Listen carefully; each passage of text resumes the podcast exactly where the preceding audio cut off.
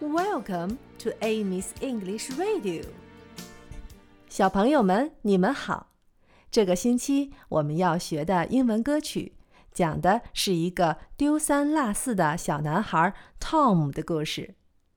如果你看了昨天的视频，应该已经知道这个故事了。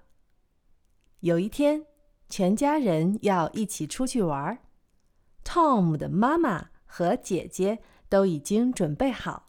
在门外等着 Tom 和爸爸穿好衣服出门。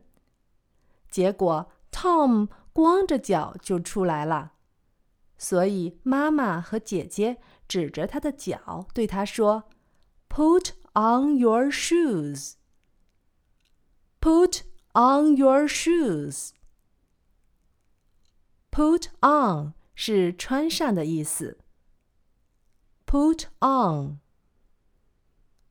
Put on your 你的 your your 小朋友们可能都猜到了，shoes 是鞋子的意思。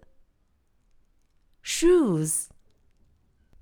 现在和我一起指着你的鞋子说：shoes shoes。Put on your shoes.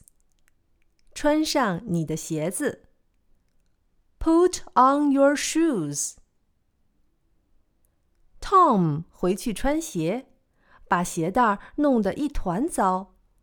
妈妈和姐姐站在门口对他说：“Let's go outside. 让我们出去玩吧。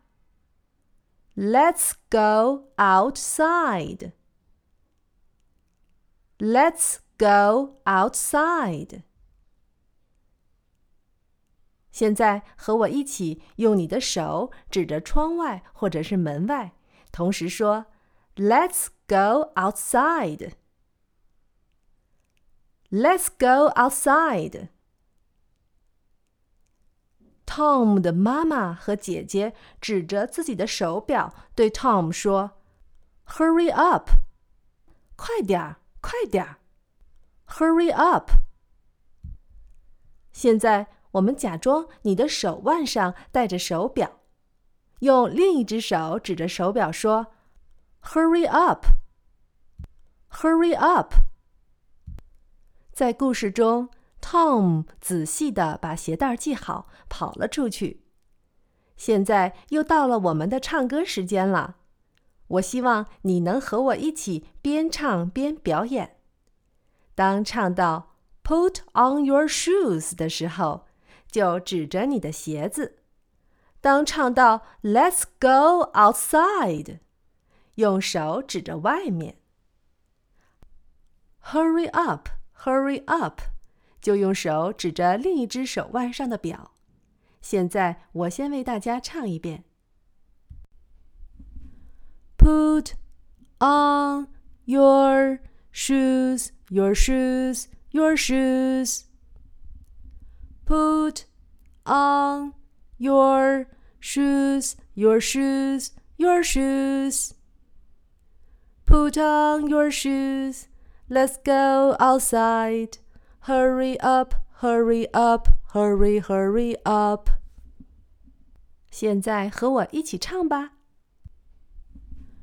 Put on your shoes, your shoes, your shoes.